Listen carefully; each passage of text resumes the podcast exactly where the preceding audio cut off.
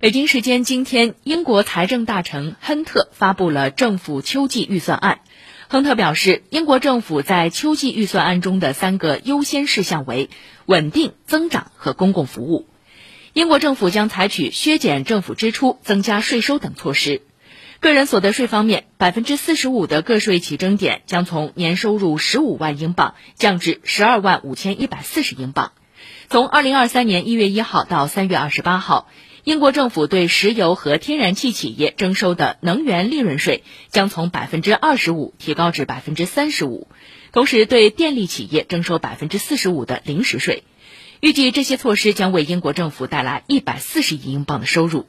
亨特还表示，从明年四月起的十二个月内，普通英国家庭平均能源账单将提高到每年三千英镑。目前，普通英国家庭平均能源账单为每年两千五百英镑。由于目前英国经济不稳定的状况，本次秋季预算案公布得到英国国内极大重视。英国十月的通胀率为百分之十一点一，创下四十一年来最高纪录。